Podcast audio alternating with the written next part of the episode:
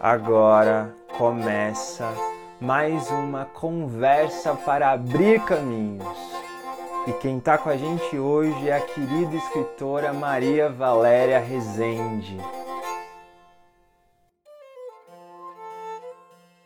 Você é uma grande, uma maravilhosa mestra. É, não sei. Eu, o que eu sei é que tem uma coisa que o pessoal acha assim, que é o sucesso literário, os jabutizinho aí. Isso para mim não, não, não faz nem muita diferença na minha autoimagem, não. O que faz diferença para mim, que é assim a coisa da qual eu me orgulho lá no fundo, eu digo, ah, valeu a pena, é que eu criei, ou tive no início, assim, de uma porção de projetos de educação popular, de organização popular, de coisa dessa, e em todos eles eu fui capaz de reunir equipes de jovens, muito jovens, botar a coisa na mão deles, eles deslancharam, e na hora que eu sentia que a equipe era capaz de levar as coisas para frente, eu caía fora, ia fazer outra coisa. Uhum. E tudo que eu criei dessa maneira, ou que ajudei a criar e dirigir, existe até hoje. Incrível, por uhum. exemplo, no final dos anos 70 e começo dos anos 80, criaram-se não sei quantas escolas de formação de militante, de formação sindical, o Instituto Cajamar, um monte de coisa. Tudo desapareceu.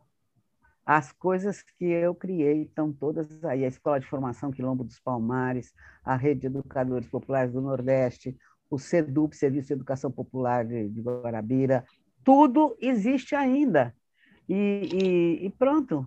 E os, e os meninos que eu ia catar na roça são todos doutores, pós-doutores, tridoutores, professores da universidade, já estão se aposentando, e depois tem a segunda geração, a terceira geração, a quarta geração. O que, para mim, é uma grande, eh, uma grande ajuda, que é o seguinte, eu estou sempre conversando com gente 30, 40 anos mais novo do que eu.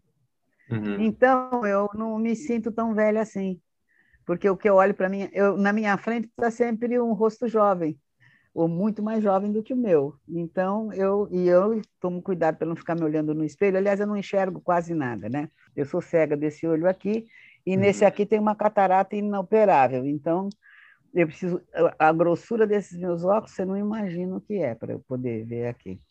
E é assim, uhum. até as até as quatro, cinco da tarde, eu ainda consigo ver. Tem uma hora que aí eu tenho que usar o outro computador, que é uma, uma uns amigos fizeram para mim uma CPU violenta que usa uma, uma tela de 40 polegadas, uma televisão de 40 polegadas como tela para eu poder enxergar com o fundo preto, a letra amarela desse tamanho. Eu uhum. poder ouvir suas histórias, é, desse seu encontro com a educação popular. Como você descobriu a educação popular? Olha, deixa eu te falar uma coisa. Eu sou uma pessoa privilegiadíssima. Não porque fosse de uma família rica, nada disso, mas por, de ter nascido no momento que eu nasci, onde eu nasci e nas famílias em que eu nasci. Veja bem, eu nasci em Santos, em dezembro de 1942. Portanto, antes da bomba atômica, antes da penicilina, numa cidade sob blackout. Então, não se podia acender uma luz. Durante o dia, a bruma do, do mar não permitia aos submarinos perceberem onde estava o Porto de Santos, porque o porto está escondido por trás da, da ilha, né? Aquilo é tudo uma baía meio complicada, mas à noite, sim. Naquele tempo não existia radar, não existia nada. O submarino alemão ou japonês para bombardear o Porto de Santos, que era provavelmente o principal alvo deles no Atlântico Sul, que era o porto mais movimentado até hoje da, da América Latina, parece, né? É, eles tinham que olhar com o, o, o periscópio, e então a gente não podia acender uma luz, só podia acender uma lâmpadazinha de 25 velas num cômodo interno que não tivesse nem porta nem janela para fora. Então, o que, que a gente fazia à noite? A gente se deitava, porque escurecia cedo, escurecia, a gente não tinha televisão naquele tempo, graças a Deus, então a gente ia se deitar. Eu, muito pequena, disso eu me lembro, com dois, três anos, e eu me lembro dessas cenas, a gente deitado na grama, minha mãe, meu pai, eu e minha irmãzinha, eles contando histórias para nós. Meu pai sabia muita poesia de cor, minha mãe também, todo mundo sabia poesia de cor naquele tempo. E olhando para as estrelas e meu pai mostrando, tentando mostrar para a gente o, o cavalo, não sei o quê, os, e contando histórias, inventando coisas. A vida era de descobertas constantes. Quando eu Conheci Paulo Freire, que foi por aí 59, 60, porque aí eu fui para eu acabei entrando na Juventude Estudantil Católica, que era um movimento que estava já bem avançado e que era espalhado pelo Brasil inteiro, a, a Juventude de Ação Católica, que foi assim, segundo diz o próprio Gustavo Gutierrez, foi quem elaborou a teologia da libertação, que ele só fez sistematizar aquilo que era o resultado da discussão e da reflexão das equipes de base, das equipes de direção e da articulação dos movimentos juvenis da ação católica, especializada. E aí eu fui para a equipe nacional e eu, era, eu, eu coordenava justamente Nordeste e Norte. Então eu vinha toda hora para o Recife, para aqui para cima, e aí eu conheci o Paulo Freire, porque o pessoal da JEC estava todo metido nos CPCs, nas coisas de cultura, e, e, e aquilo era tudo bastante misturado, né? é, com as experiências de Paulo Freire. Aquilo encaixava com o que a gente pensava, o que a gente fazia, né? Que a gente não fazia sermão para ninguém. O que a gente fazia era aplicar o método ver, julgar e agir. A gente se reunia, cada uma contava o que tinha acontecido durante a semana, o que tinha observado, a gente discutia sobre aquilo, analisava e depois a gente bolava uma, uma resposta para dar para aquilo. Eu, eu acho que o Paulo Freire também teve metido nisso e que, e que as duas coisas, é, é, sabe, ele, ele era muito ligado também com o pessoal do, da, da ação católica. Então, é, essas duas coisas são misturadas, nasceram juntas, assim. E aí eu fui para o Rio para ficar na equipe nacional e depois no secretariado latino-americano. E aí, em 62, ele vai para lá, chamado pelo, pelo governo Goulart, para criar o Plano Nacional de Alfabetização, que seria feito segundo o modelo cubano, que tinha acabado de fazer isso. Em 61, eu acho que eles conseguiram terminar. Que eu não sei se você sabe como foi, que era foi todo preparado uma metodologia, preparado material, preparados os estudantes secundaristas e universitários e se pararam as aulas durante um semestre e todos os estudantes foram para o campo alfabetizar os, os, os, os agricultores, os camponeses, né? Então, era para fazer isso. E, claro, para poder armar essa, essa articulação toda dos estudantes, eles precisavam de nós, porque nem a Uni, nem a, a, a, a UB, nada, não tinham, não tinham a mesma penetração que a gente, porque a gente era uma rede realmente, em cada canto do país tinha equipe de JEC de JUC.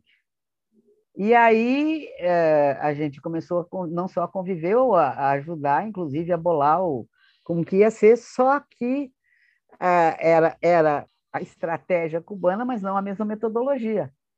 Porque aí a gente usa, usaria a metodologia freiriana, que não é um método de alfabetização. Isso aí é uma outra confusão muito grande que se faz. Pessoa, quando, quando eu digo que fui educadora popular a vida toda, o pessoal traduz assim, alfabetizadora de adultos a vida toda. Não. Paulo Freire não tem um método, inclusive a técnica propriamente, de pegar a palavra, dividir em sílabas, depois fazer a família das sílabas, não é do Paulo Freire. Ele pegou de um outro, de um outro educador que já fazia isso. O problema não é esse, o problema é na relação. Qual é a diferença? A diferença é uma filosofia da educação onde o educador é o educador educando e o educando educador. Onde o educador não é aquele que tem um conteúdo e o educando é uma, uma, um pote vazio para ser preenchido por aquele conteúdo. Não. São dois potes com águas de sabor diferente. E que você misturando as duas, o sabor fica melhor ainda. Então, essa era a ideia. Então, você veja que, para mim, não, assim, não há o dia em que eu fui numa aula e alguém me ensinou o método Paulo. Não houve isso. Foi, foi uma, uma coisa que fez parte da vida da gente. E depois, a partir daí, eu me encontrei com ele N vezes. Depois, quando ele voltou. Quando ele voltou do exílio, eu estava ainda lá em Guarabira, dirigindo o SEDUP, etc. E aí, um dia, chegou, olha, chegou um senhor aí, de terno branco, querendo falar com você, que está num carro de chapa branca. Eu não sei, alguém cedeu para ele um carro chapa branca para ele entrar e viajar me disse ele aquela vez que foi o primeiro lugar que ele fez questão de visitar, porque ele ouvia falar do que estava sendo feito. E ele já era amigo do Dom Marcelo Carvalheira, que era o nosso bispo naquele momento. Aí chegou lá, quando eu vejo quem? Paulo Freire. Depois, claro, ele foi o secretário de Educação da, do, da Prefeitura da Erundina e fez o, o MOVA, onde foram todos meus companheiros, amigos inseparáveis, todos trabalhar lá. E eu também fui várias vezes fazer seminário, sei lá, oficina com o povo, e encontrava o Paulo. E uns 15 ou 20 dias antes dele morrer, eu me encontrei com ele, por acaso, na sala de embarque de um aeroporto, que eu não me lembro onde é, nós não íamos para o mesmo lugar. Mas sabe quando você junta todo mundo ali na sala de embarque, tem um portão esse, portão aquele? Eu encontro ele sozinho, estava indo de volta para São Paulo, não sei, e eu indo para outro lugar, não sei onde.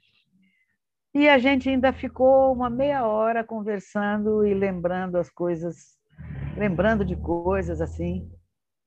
Então, sabe, é assim que eu conto, porque foi é uma coisa tão entrançada na minha vida, sabe? Porque quando eu ouço alguém teorizar a respeito da troca de saberes, aquilo para mim era óbvio, porque eu aprendi, até eu nunca consegui aprender a nadar bonito assim, com estilo nem de crawl, nem de peito, nem de nada, porque eu aprendi a nadar na do cachorrinho com os meninos do, do, do lá do, do, da Praia do Góis, entendeu?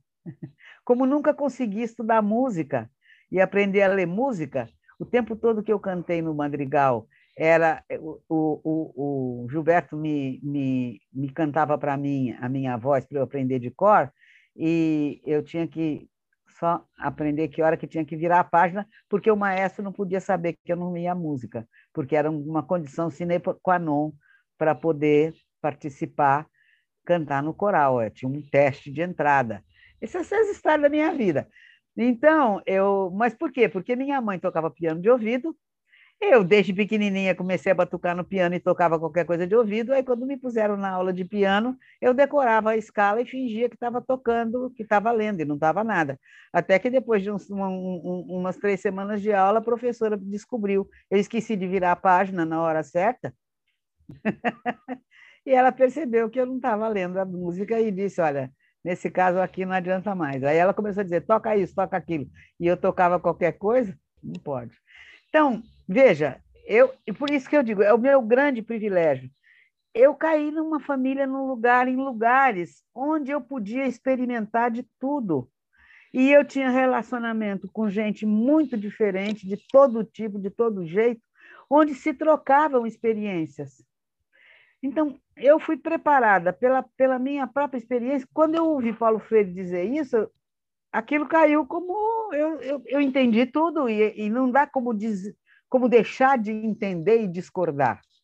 É o tipo da coisa que uma vez que você compreendeu e que você experimentou isso, até hoje, por exemplo, eu, eu, eu tenho certeza absoluta a, a minha literatura, o que chamam de a minha literatura, né? É a mesma coisa que eu estou fazendo. Porque eu, como educadora popular, eu conversava com uma comunidade aqui, fazia perguntas, o pessoal começava a contar as histórias deles. Aí o outro entrava e completava, e na hora que eles acabavam de contar aquela história, eles começavam a pensar sobre ela. E aí a gente ia embora. Depois eu pegava aquela história, ia contar lá debaixo de outra jaqueira. Olha, gente, eu passei numa comunidade, imagine que me contaram isso assim, assim. Tá, eu eu, não, eu não dedava a história de onde era, nem de quem era, porque também, inclusive, às vezes era perigoso. E eu fiquei tão espantado que eles me contaram isso. Vocês acham que isso é verdade? Eles disseram, ah, isso não é. Não é do mesmo jeitinho que acontece aqui? Vai, vinha tudo e a gente podia refletir. E é isso que eu estou fazendo até hoje. Eu não posso mais andar com a mochila das costas, porque eu tenho o joelho troncho, não enxergo nada. Eu, para alguém me carregar por um meio de um canavial hoje está complicado, porque eu virei um trambolho. Mas eu posso continuar fazendo a mesma coisa, que é um pouco todas as histórias que eu passei a vida toda ouvindo, ou observando, ou vendo, eu misturo os retalhos tudinho, faço uma coxa, emendo com crochê e pronto, são meus livros. Se você reparar, pega meus livros, você vê se meus livros não é uma coxa de retalhos com um monte de conto dentro. Eu engano todo mundo, sabe? Meus romances são coxas de retalhos de contos, de histórias que eu ouvi, que eu, que eu ouvi mais ou menos. Você, você pode saber qualquer história que alguém conte, cada um que está ouvindo entende de uma maneira e vai recontar de, de uma maneira. Daí vem a sabedoria popular concentrada nos ditados, né? Quem conta um conto, aumenta um pouco. E assim é. Logo no início da nossa conversa, você usou a palavra refazer. Você falou sobre refazer o mundo, assim. Você falou algo assim. É. Depois de contar toda essa sua experiência com a educação popular e com essa literatura sua que está tão enraizada nas histórias, assim, e você vendo o mundo como ele está agora, como você sente, assim, o que, você diria que é essa urgência de refazer esse mundo, assim, o que, que é refazer o mundo? Quando você usa essa palavra, refazer, o que é isso? Eu acho que é refazer em dois sentidos. Acabaram com um monte de coisa.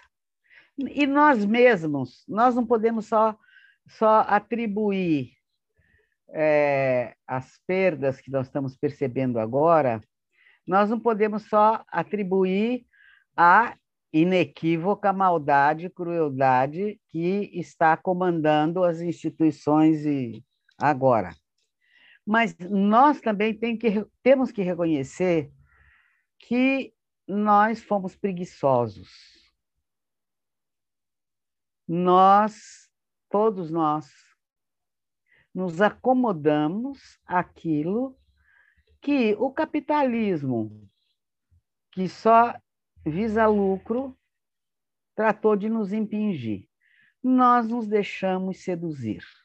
Então, quando eu digo refazer o mundo, eu estou pensando em duas coisas. Primeiro, que a gente tem que se libertar de um bocado dessas, dessas celas que foram postas nas nossas costas e dessas rédeas que foram postas na nossa boca, para começar a escolher de fato e não simplesmente se deixar levar pela influência da propaganda consumista.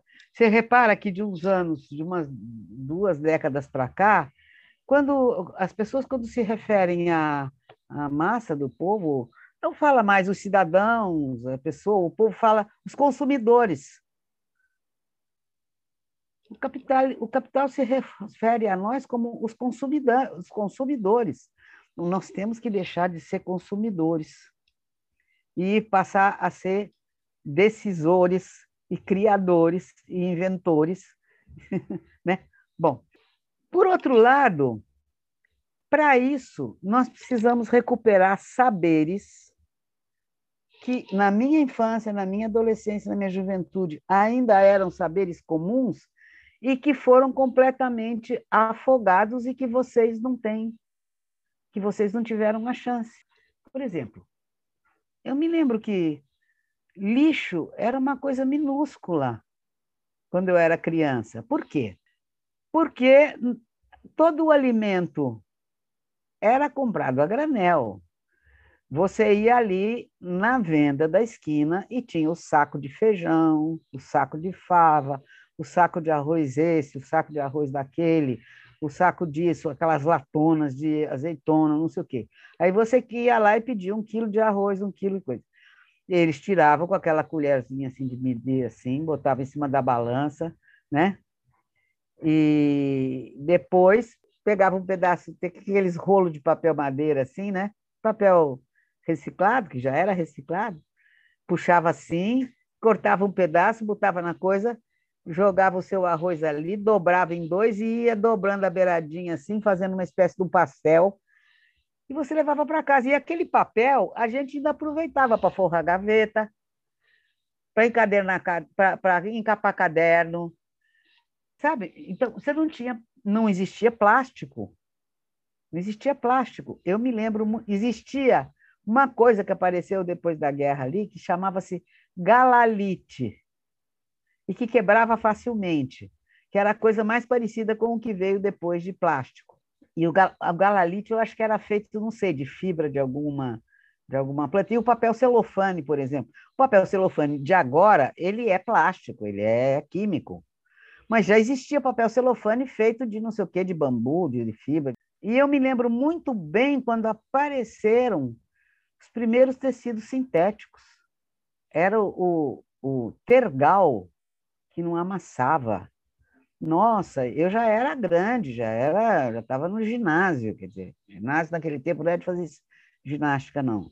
O ginásio era o, era o Fundamental 2, que chama agora, né? E, por exemplo, a gente, a gente, todo mundo sabia cozinhar, entendeu? Agora eu vejo né, no, no Facebook alguma pessoa perguntando para fazer o ovo cozido, quantos minutos tem que deixar na água fervendo? Para fazer um ovo cozido, precisa pôr com a água, ainda com a água fria ou só quando a água já está fervendo? Gente, isso é, é de um primitivismo. São ETs ou o quê? Então o pessoal não sabe como é que cozinha um ovo. Então, é, eu não estou eu não tô, eu não tô, eu não tô mentindo, não. Você sabe que é verdade o que eu estou dizendo. Entendeu? É, coisas que a gente comia na boa e agora o pessoal nem sabe que, que é comestível. Não se perdia fruta nenhuma, não precisava ter freezer para ficar guardando as coisas. Fazia geleia. Era açúcar mascavo, açúcar demerara, com a fruta cozinhada, pronto, aquilo guardava meses. E o pessoal não sabe fazer. Eu vi outro dia que eu fugi, fui ali no supermercado, 18 reais um potinho de geleia de não sei o que, assim.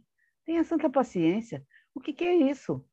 Então, por exemplo, sabe, por exemplo, que caroço de abacate, você deixa secar até aquela casquinha se soltar, depois rala bem ralado, não só é uma enorme concentração, é um, um, alimento de alto valor proteico e vitamina e tudo, como é um tempero gostoso.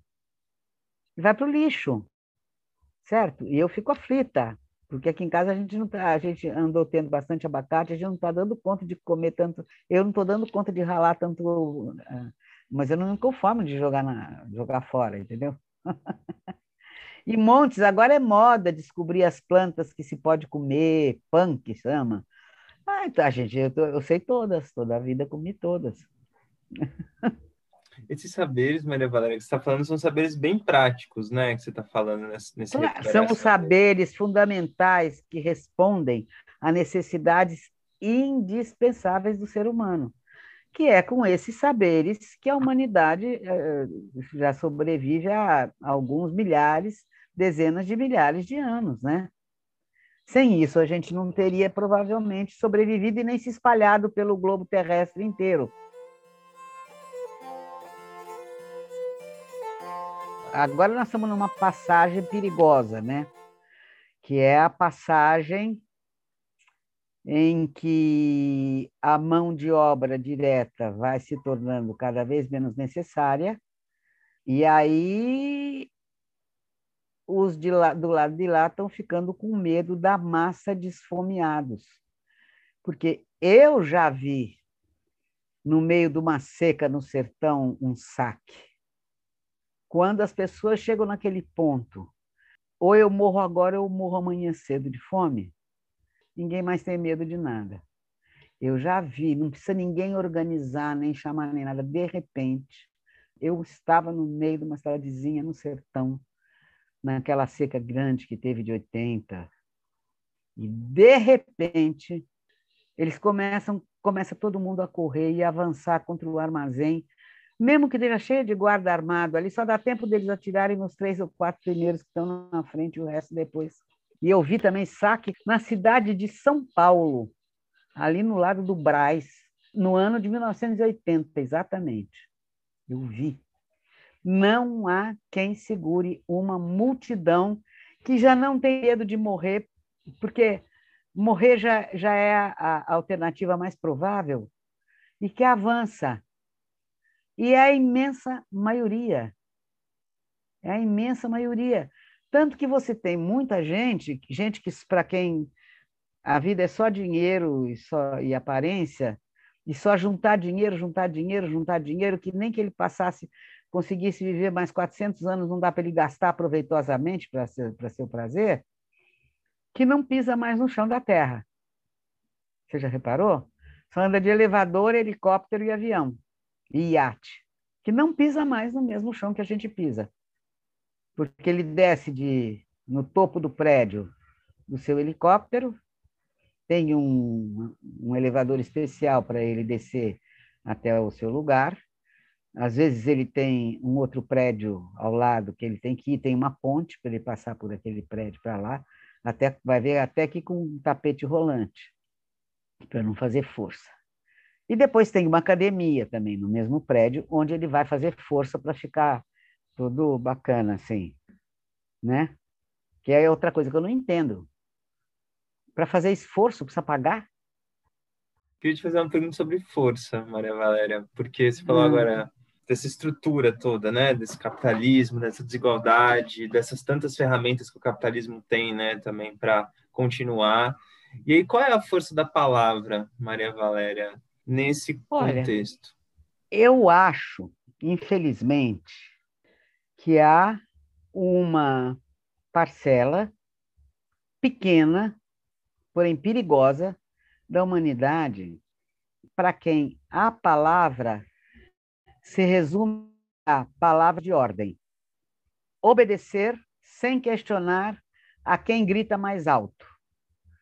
Eu não sei se isso é uma coisa inata ou se é resultado de uma educação tão maldosa, tão ruim, ou se é uma combinação das duas coisas uma combinação das duas coisas, de uma, uma tendência que poderia ser corrigida por uma boa educação, mas que foi agravada por uma má educação. E quando eu digo educação, não estou falando só do pai e da mãe, não. Estou falando do pai, da mãe, da escola, do clube, do, da sociedade em geral, da televisão e das redes sociais. Quem é que grita mais alto é esse que eu obedeço. Porque a voz, a voz mais alta e mais agressiva é o sinal de maior força.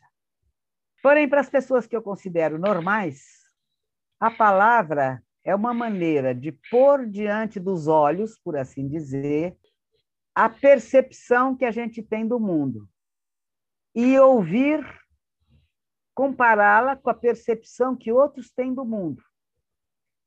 E aí começar a completar o cristal. Certo? que a percepção que eu tenho do mundo, ela, vamos dizer, é bidimensional. É, né? Só que o, o, mundo, a realidade, a realidade social e tudo, ela é um prisma enorme, ela é prismática. É um cristal com não sei quantas faces, certo? Como se fosse um diamante lapidado para ter o maior brilho possível. Então, eu, eu tenho que. Eu dependo do brilho que o outro vê para eu poder ir me aproximando da realidade, porque a gente tem uma ilusão enorme de que eu juro, estou falando a verdade, o que eu vejo. Eu vejo alguns jovens escritores que estão revelando o mundo como ele é, não sei o quê. Não, você não revela o mundo como ele é, porque você não vê o mundo como ele é. Nós temos apenas cinco sentidos e são muito limitados. Qualquer cachorro ouve muito mais do que nós porque o ouvido do cachorro é capaz de perceber frequências de som abaixo e acima daquelas que o nosso ouvido percebe. Existe até apito de chamar cachorro que a gente não ouve, né? Que os caçadores é que usam. Qualquer pato, qualquer garça, qualquer pato tem uma bússola na ponta do nariz, na ponta do bico, aliás. Porque eles têm que voar para o sul na hora de migrar para o sul, porque lá vem uma coisa, eles vão se embora e não se perdem. E eles sabem fazer, eles sabem a aerodinâmica como você tem que passar sei quantos anos estudando física e bem nas provas de física para poder entender. Por quê? Por que, que eles voam em V? Para romper a resistência do ar, sabe? E nós somos uns bestas, né? Como é que eu sei que as cores que eu enxergo são todas as cores que há? Né? Certamente não. Porque justamente nenhum de nós pode ser autossuficiente, nem para dar conta da verdade da sua própria vida. Não, não pode. Você não se vê objetivamente. Mesmo que você tenha um espelho da melhor qualidade, você não se vê como você é. Para começar, que no espelho a gente se vê invertido, né? Você vê a esquerda do que está à sua direita e vê a direita do que está à sua esquerda. Além de que tudo que a gente percebe com os nossos cinco sentidos passa através de um filtro de sentimentos.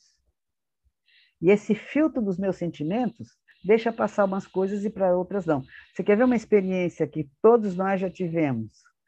Você volta, não sei, seus pais voltam na Bahia e vão encontrar um bocado de gente que foi colega deles na escola primária ou que morava no mesmo sítio que eles, que não se veem há séculos, e vão encontrar como é que vai ser a conversa. A conversa vai ser: lembra daquela vez? O que um lembra é diferente do que o outro lembra, e você não tem como provar no momento, só através da percepção e da memória, qual é dos dois que está certo. Porque é assim. A nossa memória não é o registro exato, não é a reprodução da realidade. Estou escrevendo um, uma, umas coisas que são as memórias mentirosas da minha infância, da minha adolescência, da minha vida. As memórias mentirosas. É mentira, mas não é. Porque mentira mesmo é aquilo que você faz para enganar o outro, né? Que você faz para tirar proveito do outro, enganar o outro. As histórias que a gente conta são imaginação porque de alguma maneira nós estamos precisando daquela história.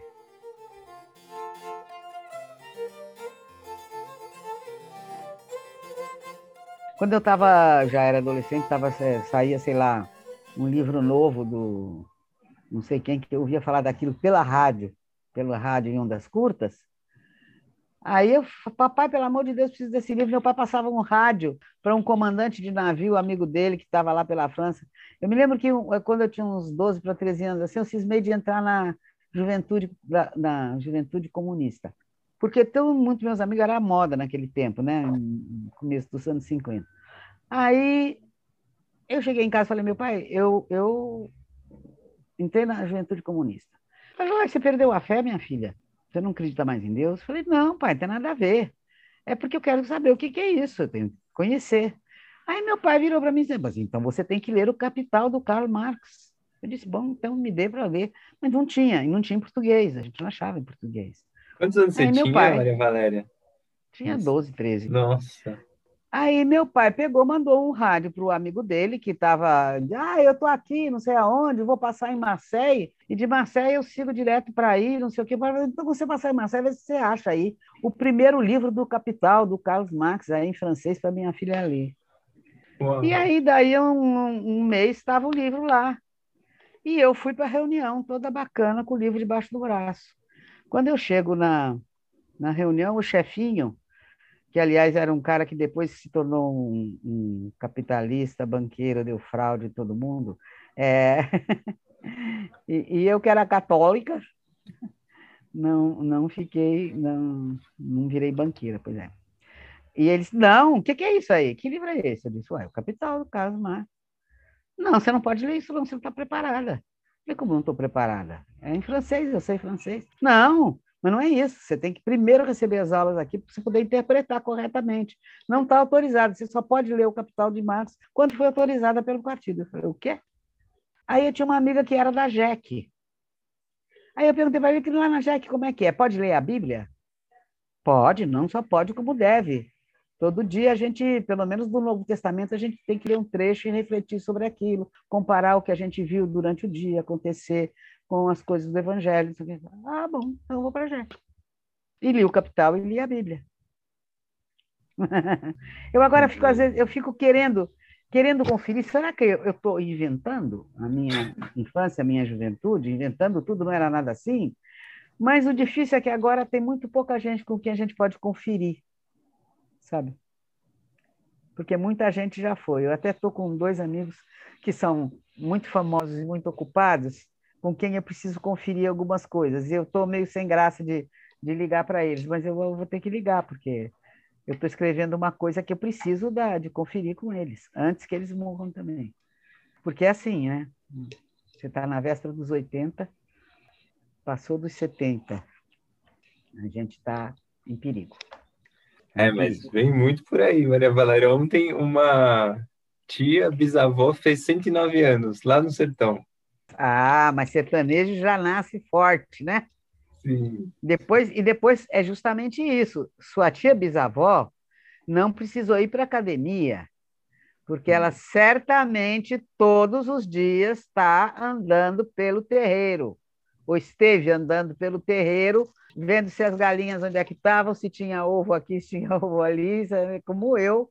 Eu também acho que eu, porque eu, na verdade, teoricamente, eu não devia estar nada viva, porque eu nasci por acaso com um rim só, eu já tive dois infartos, é, tenho estente no coração, fiquei cega por causa do infarto. Bom, tive várias doenças, tive três malárias na vida. Mas eu acho que também é porque eu nunca parei, sabe, de andar e subir serra e descer serra e andar para cá e andar para lá. Então, isso daí. É... A gente, depois de uma certa idade, é que nem bicicleta. Não pode parar. Se parar, cai. Ai, Maria Valéria, eu ouvi você falar numa entrevista que você já viu o mundo acabar várias vezes. Exatamente, meu. Filho. E aí a minha pergunta é, se você puder falar um pouco sobre como é isso, né, do mundo acabar várias vezes, de começar de novo também várias vezes.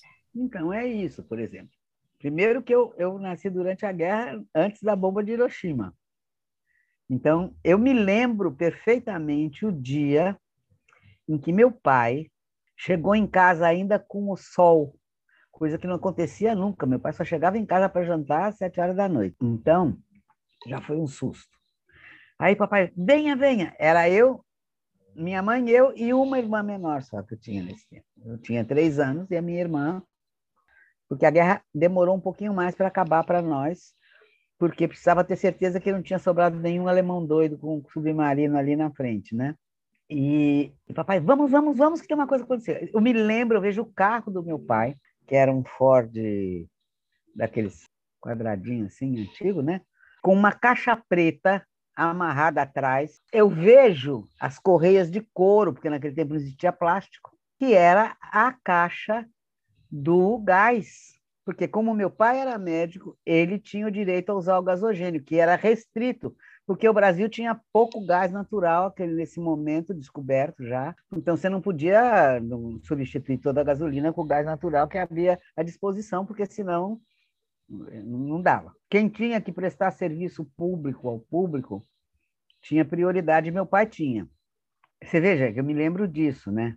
E aí ele, vamos, vamos, vamos, que vai acontecer uma coisa extraordinária, vai acontecer uma coisa maravilhosa. E vai, a gente, coisa, chegamos, todo mundo, estava a população inteira lá no Jardim da Praia, e papai dizendo, vai acontecer, e os adultos, é para já, tá quase, tá quase, olha o sol, olha o sol, e o sol se escondendo lá, o sol se esconde por trás da serra, né?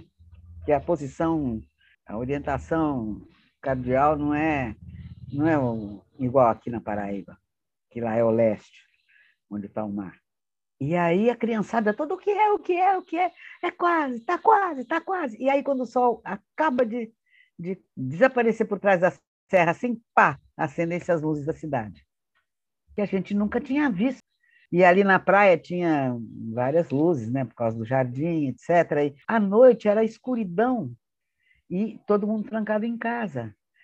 Para uma criança que com três anos de idade nunca viu a cidade toda iluminada, é uma, é uma. Entendeu? Então, eu vi isso. Depois eu me lembro, assim, acabou a guerra, aí avançam as, as pesquisas que criaram os antibióticos, a penicilina, né? Então, meu pai se comunicava por rádio amador com os pesquisadores dos Estados Unidos e da Inglaterra, que estavam mexendo com isso. Como eu não sei. Ele escrevia artigos para aquelas revistas inglesas de medicina, por rádio amador. E aí meu pai teve um caso de, de um rapaz que estava com uma infecção total, e o caso do rapaz, idade, tempo, sintomas, correspondia exatamente aos grupos de controle que eles estavam pesquisando a penicilina. Aí meu pai foi para o rádio amador, conversou com os amigos lá dele, e eles disseram: a gente vai mandar para você. Já nos verificamos aqui. Eu sei que o papai chegou em casa todo agitado. É, vão mandar, está saindo um avião de lá que vai chegar em São Paulo amanhã, às seis horas da manhã. Eu tenho que estar às seis horas da manhã na pista do aeroporto de Congonhas para descer correndo, porque vai ser uma caixa com gelo para conseguir chegar em Santos. Não existia isopor, né? Era um outro sistema que era menos conservava menos o gelo. Tem que chegar aí para ainda na temperatura para não prejudicar o experimento para você poder aplicar. Aí eu tinha cinco anos e meu pai tinha que trazer a caixa, tinha que subir ainda pela estrada velha e minha mãe tinha que ficar com as crianças e não havia ninguém para que pudesse ir com ele. Então ele disse: minha filha, você vai comigo porque você vai ter que fazer uma coisa importantíssima. E eu me lembro, carro daquele tempo não tinha cinto, né? E meu pai e minha mãe pegaram as fraldas de criança, que era tudo de algodão, né? Eram uns quadrados de algodão assim, enrolaram as fraldas e foram dando nó de uma na outra, que nem, que nem história de quem foge de casa. Lembra que antigamente você ainda, ainda vê história em quadrinho, que amarra um lençol no outro? Então, fez um, um cinto daquilo. A gente tinha que levar galão de água para esfriar o motor do carro na subida, porque subia em primeira e segunda, e aqueles carros não tinham cinto, tinham nada.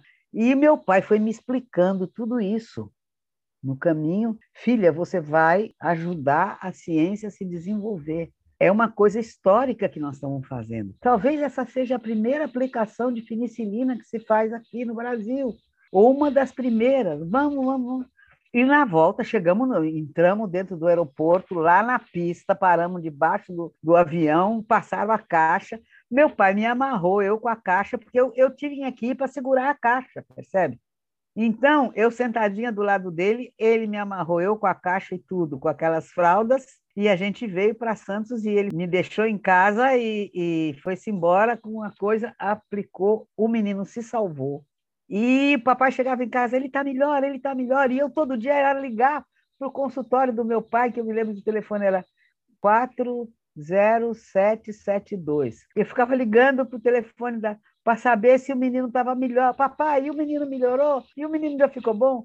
E o menino ficou bom. Então é assim. Depois eu vi o mundo se acabar, entendeu? Porque, por exemplo, a gente, nos, quando houve o golpe de 64, eu não estava aqui, eu estava em Montevidéu. E a gente estava no auge da animação, porque ia começar o Plano Nacional de Alfabetização. A gente tinha certeza que ia dar certo, que a gente ia saber fazer. Havia uma agitação, havia um movimento social, havia uma agitação artística também enorme, tudo tudo mudando no Brasil. A euforia da juventude naquele momento era enorme. E eu tava, eu tinha ido para uma reunião do secretariado latino-americano da JEC no, em Montevidéu. Então estava o pessoal todo do Cono Sur, de outras, eh, tinha gente do Peru também. E aí acontece que eu rolei uma escada lá e torci o joelho, fiquei engessada. Era para eu ter voltado com os outros que voltaram de ônibus, porque a gente viajava era de ônibus, na noite do do, do, do 30 para o 1 de abril. E eu não vim, eu fiquei lá com o joelho engessado. No dia seguinte de manhã, o pessoal vai me acordar para dizer: olha, houve um golpe na tua terra. Eu não podia acreditar, entendeu? Mas para mim foi muito importante, porque eu tive muito tempo de pensar, porque eu não pude voltar imediatamente, porque a fronteira ficou fechada. A, a, a gente não sabia direito no que ia dar, porque o Brizola estava resistindo lá no sul, né? E aí eu só consegui voltar uns dois, três meses depois, dando a volta de paróquia em paróquia, fui passar lá pelo Paraguai, é, lá pelo oeste do Paraná, para conseguir chegar no Rio de Janeiro sem saber o que, que para onde eu ia, não queria ir para a casa da minha família, não queria ir para a casa da gente na JEC, porque não sabia. E, e, naquele tempo você não era como agora, que você pega o celular e pergunta para alguém onde você está, posso ir, joga fora o celular, compra outro. Não, não tinha nada disso, você não tinha como, era, não podia nem avaliar o risco que você estava correndo. Mas aí a gente começou a reagir, né? A reagir, a reagir. Eu entrei para uma congregação em janeiro, foi em janeiro de 65, e aí a gente, os conventos, assim, a gente teve que abrigar muita gente. E aí a coisa foi crescendo, foi crescendo, e eu me lembro que em 68 eu estava na faculdade de, de volta fazendo uma, uma especialização, E no mês de abril a gente já estava na rua, eu estava na comissão paritária da minha universidade, a gente tomou poder nas universidades. O pessoal fala muito de maio de 68 em, em Paris, mas em abril de 68, em São Paulo e em muitos lugares do Brasil, as universidades estavam sendo governadas já por comissões paritárias de estudantes, professores e funcionários. Certo? É, a revolução aqui foi para valer. E isso funcionou até o fim de 69. E foi uma das coisas que precipitou o AI-5, certo? E a gente na rua, entendeu? E aí, quando eles começam a atacar para valer, quando houve a guerra da Maria Antônia, eu estava ali, estava metida ali dentro o tempo todo, entendeu? E aí você vê o companheiro, o amigo cair baleado ao, ao seu lado, e você não, não cai por mero acaso. E aí, aí a coisa engrossou de vez, foi outro, outro fim de mundo. Aí eu me lembro quando Getúlio se matou, que meu pai também chegou em casa no meio do dia, todo mundo para dentro, todo mundo para dentro, fecha as portas das janelas que ninguém sabe o que vai acontecer. Foi em 54, eu tinha 11 anos. Eu, muito metida, aos poucos não aguentava aquele negócio. Eu saí rastejando pela porta da cozinha e fui rastejando até o muro da frente, que não era muro. Naquele tempo não se usava muito muro em frente de casa, era cerca viva, com hibiscos assim e, arame, né? E eu fui olhar o que estava na rua, não passava uma alma, um carro, nada na rua. A cidade era um silêncio total, porque ninguém sabia o que tinha acontecido mesmo, se iam reagir, se ia ter guerra, se ia ter guerra. O mundo se acabava e depois recomeçava, entendeu? E custou muito para a gente recomeçar o mundo depois de 69. Né? Mas a gente acreditou. Inclusive, é uma coisa que muita gente ignora, é que fomos milhares milhares que sabíamos, porque tínhamos um conhecimento maior das condições de vida do povo, que não ia haver uma reação popular, que não era a luta armada que podia resolver, porque aqui não tinha uma Serra Maestra e um povo prestes a, a, a, a se levantar. Né? Inclusive, não se compara uma ilha de X metros quadrados com um Brasil que nem comunicação entre uma região e a outra não havia direito. Né? Então, nós sabíamos que não tinha jeito. Então, a gente foi e decidiu se enfiar como fermento na massa, como sal da terra e se tornar invisível. E fomos milhares e continuamos invisíveis até hoje, embora isso tenha significado para muitos de nós não ter profissão, não ter carreira profissional, não ter aposentadoria que permita, é, né? Muita gente tem vários amigos que a gente teve que fazer vaquinha porque ficou doente, envelheceu, ficou doente, não tinha com que se cuidar. E a gente, a rede dos, dos outros a fazer vaquinha para ajudar a sobreviver e tudo. E somos, nós continuamos invisíveis na história do Brasil. Mesmo hoje eu tenho um certo abuso assim, porque eu vejo todos os jovens dizendo, eu só quero ir embora daqui, embora daqui. Pô, eu não quero ir embora daqui não, não vou não. Daqui só para debaixo da terra. Eu vou brigar até o fim. Nossa, que força. Posso fazer duas perguntinhas para finalizar? Uma é sobre essa sua coragem, assim, que dá para sentir em cada palavra, em cada, em cada história, assim. E eu lembro, tava lembrando, na verdade, duas outras coisas, né? Uma é de um personagem do Vasto Mundo que tem um medo que toma conta dele, assim, como se fosse uma mão gelada, né? Esmagadora no peito. É o pistoleiro. É, e aí ao mesmo tempo eu, quando eu estava relendo aqui algumas histórias, eu ouvi uma fala sua em que você disse que você não sente mais não. medo. Oh, Fala sobre isso. É uma coisa muito estranha isso. Eu, até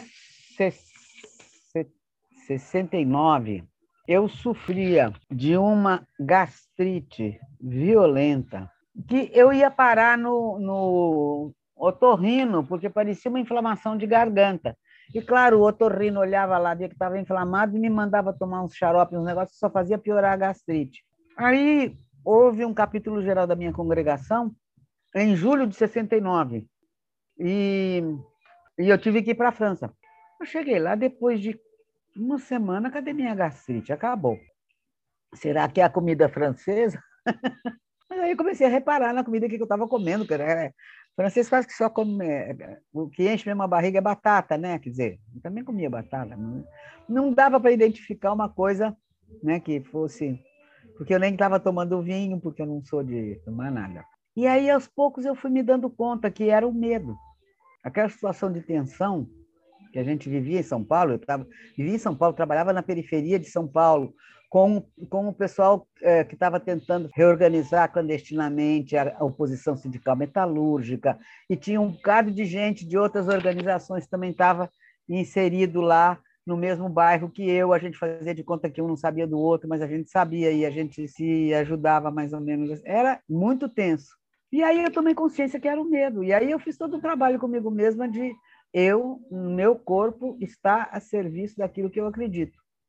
E aí eu voltei, teve uma outra coisa também. Aqui na minha congregação, naquele tempo, para poder fazer os votos perpétuos, a gente tinha que fazer uma psicoterapia para você ter certeza do que, que você estava fazendo. Se era isso mesmo que você queria, se não havia motivos assim estranhos te fazendo escolher uma, uma vida meio esquisita, né? Fazer votos de castidade, pobreza e obediência não parecia assim uma coisa muito. Eu acho que era uma coisa muito inteligente de fazer isso. Mas você podia escolher o terapeuta, a metodologia, o método, o que você quisesse. Mas tinha que ter depois uma, um documento do, do terapeuta dizendo que você, de fato, frequentou e aí estava no momento que estava aparecendo, assim, explodindo aqui, o psicodrama psicanalítico, Jacó, Levi Moreno, não sei o que era onda. E aí eu falei, ah, eu vou nesse negócio aqui. Eu tinha estudado pedagogia que tinha, era naquele tempo, quando eu estudei pedagogia, não existia curso de psicologia na universidade. Era o curso de pedagogia que tinha maior carga de psicologia e depois você fazia uma especialização, uma pós-graduação para psicoterapia, psicanálise, essas coisas. Aí eu sabia bastante desse mundo aí e fui. E aí era engraçado, porque eu estava sempre disposta a subir para o tablado e fazer tudo que mandavam fazer. E eu me lembro que uma vez teve uma sessão inteira em que ele começou, começou com a seguinte pergunta: do que é que você tem medo? E a minha resposta: eu tenho medo de ter medo. Eu me lembro disso, que é nessa, nesse mesmo ano de 69 depois que eu voltei da Europa. Então, eu acho que foi uma. Agora também não me lembro mais detalhe disso, mas é verdade que o medo não é que eu não tenho noção do risco, tenho. Mas aquele negócio que a pessoa, quando fica com medo, dispara o coração, fica com a boca seca e começa a tremer, não, não tem nenhuma reação física, nenhum impedimento físico. E eu já morri muitas vezes de desastre de automóvel, de espingarda 12 apontada para o meu peito no meio da greve de canavieiro, de assim de, de, de, infarto, ficar três dias infartada sem, sem na, na, na usina nuclear de, de Angra, essas coisas esquisitas assim que me acontecem, já me aconteceram. E eu fico na minha, fico tranquila, só pensando assim, valeu a pena. Eu fico fazendo balanço da vida e pensando, meu Deus, como é que será que vão resolver aquele problema que eu não vou estar lá, eu não passei essa informação para não sei quem, mas agora não tem jeito, né? Paciência. Aí eles vão de resolver. É uma coisa estranha. Pode ser até um defeito neurológico que eu fiquei qualquer, não sei. Ai, Maria Valéria. Mas é Ai, verdade. É verdade, isso não é uma invenção minha, não. Eu mesma fico espantada, viu?